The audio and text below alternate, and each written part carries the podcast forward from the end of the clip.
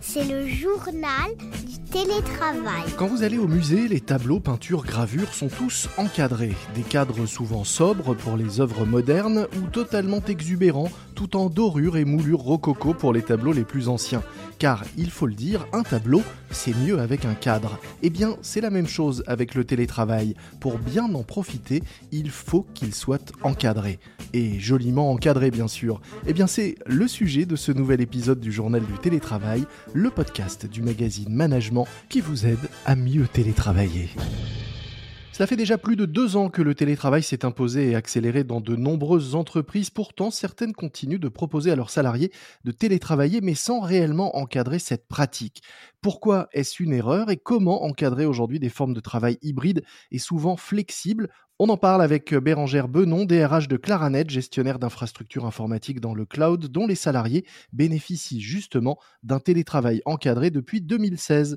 Bonjour. Bonjour. Alors vous proposez à vos 700 salariés un mode de travail 100% hybride.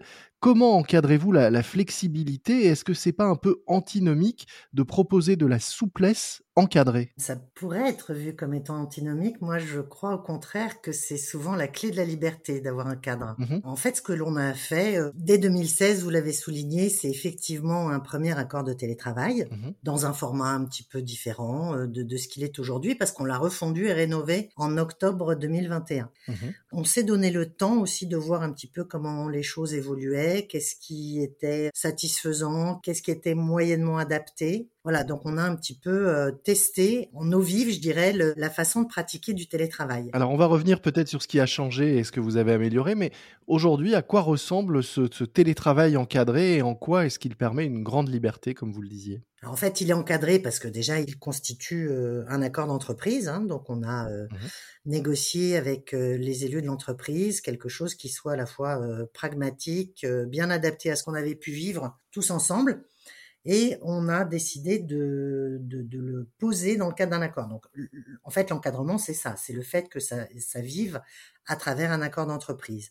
Avec quelques lignes claires, disons, qui ont été posées. Mhm. Les lignes claires, c'est euh, quelques grands principes, par exemple, de laisser la plus large autonomie possible à chacun, parce qu'on estime que chacun est déjà euh, tout à fait adulte dans sa vie professionnelle, comme il l'est dans sa vie personnelle, pour savoir comment, Mhm. en fonction de ses contraintes du moment, en fonction de des tâches qu'il a à mener, qui sont plus ou moins euh, participatives ou au contraire euh, euh, qui ont besoin d'être un peu concentrées, isolées, etc. Voilà. Chacun est à même de savoir quel est le, le bon moment et le, le bon cadre de travail adapté.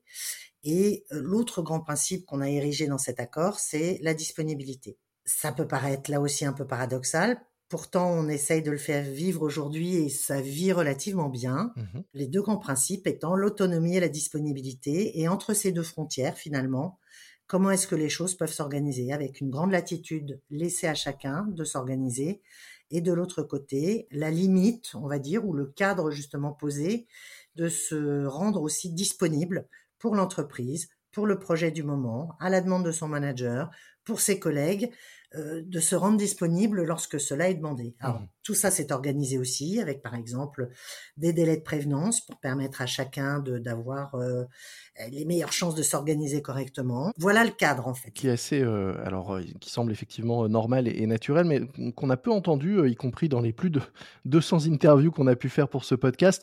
Autonomie et confiance sont effectivement des termes qui reviennent très souvent quand on parle de télétravail et de conditions pour la réussite du télétravail.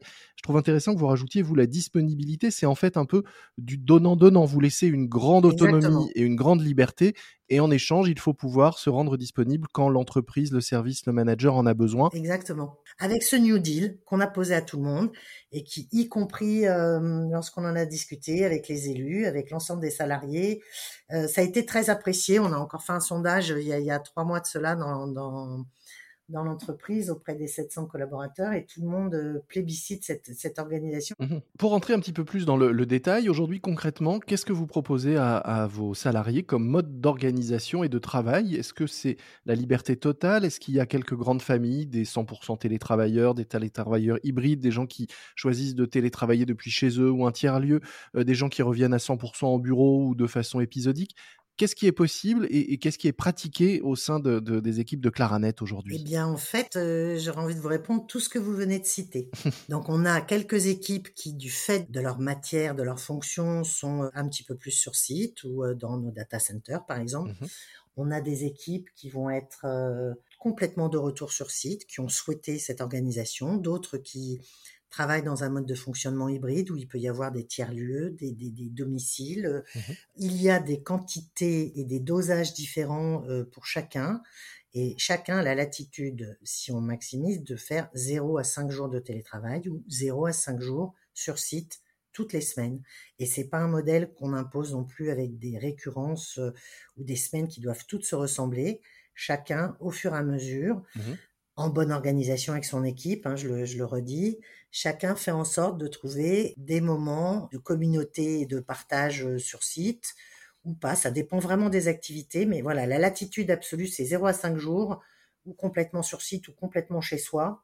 En revanche, disponibilité. Cette grande liberté, vous la laissez à, vos salariés, mais qui a le dernier mot? Est-ce que ce sont eux qui peuvent choisir librement leur organisation ou est-ce que malgré tout c'est le manager qui à la fin euh, tranche et dit euh, d'accord ou pas d'accord? Alors c'est assez mutuel, on a essayé d'équilibrer beaucoup les choses. Et l'accord le prévoit, cette, cette façon de décider et de mettre en place les choses, c'est ça? L'accord le prévoit. Pour que ça dépende pas du caractère d'un chef de service ou, ou d'un manager, mais que tout le monde soit traité de la même façon et les mêmes possibilités au regard de, de, de l'accord. Oui, alors ensuite, s'il y a effectivement des moments où on s'aperçoit qu'il y a des dérives, où il y a par exemple des refus systématiques de revenir pour certains, ou un manager à l'inverse qui exagérerait et qui, convoquerait un peu systématiquement là où il n'y a pas forcément lieu. Mmh on a prévu des garde-fous.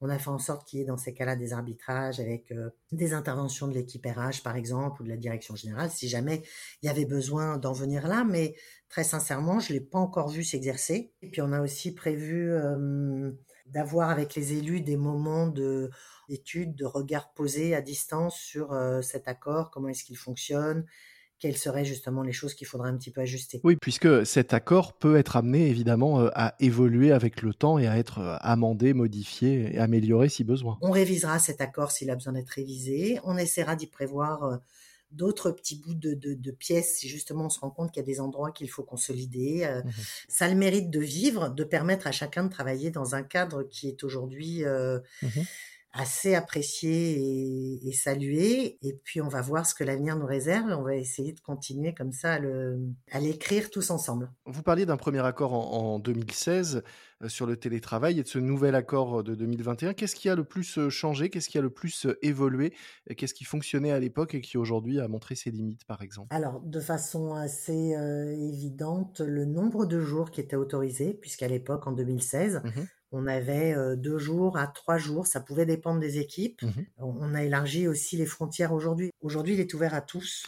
Vous le disiez pour, pour débuter, c'est important aujourd'hui d'avoir un cadre. C'est ce qui permet, vous le soulignez d'ailleurs, la liberté. À une entreprise qui nous écouterait, un dirigeant qui nous écouterait, qui n'aurait pas encore mis en place de, de, cadre ou d'accord, par quoi est-ce que vous conseillez de, débuter? Quelles seraient les, les premières étapes indispensables pour pouvoir dessiner les, les, contours de ce cadre? Je, je, je, conseillerais certainement d'en, d'en faire des sondages ou d'en parler avec le plus grand nombre possible en interne. Mmh Naturellement, je pense que chacun de nous, on, trouve des, des, façons de s'organiser, y compris en équipe, et qui, qui sont souvent la bonne mesure. Donc je pense que voilà, interroger tout le monde, c'est une bonne chose travailler de façon assez transparente avec ses élus sur le sujet et ne pas avoir peut-être la crainte de passer à l'étape d'accord. Mmh Ça sérénise énormément les choses d'avoir un accord. Ça rassurait aussi euh, l'ensemble des salariés de savoir qu'un accord pouvait venir euh, poser tous ces principes de nouvelles façons de travailler, de nouvelles conditions de travail,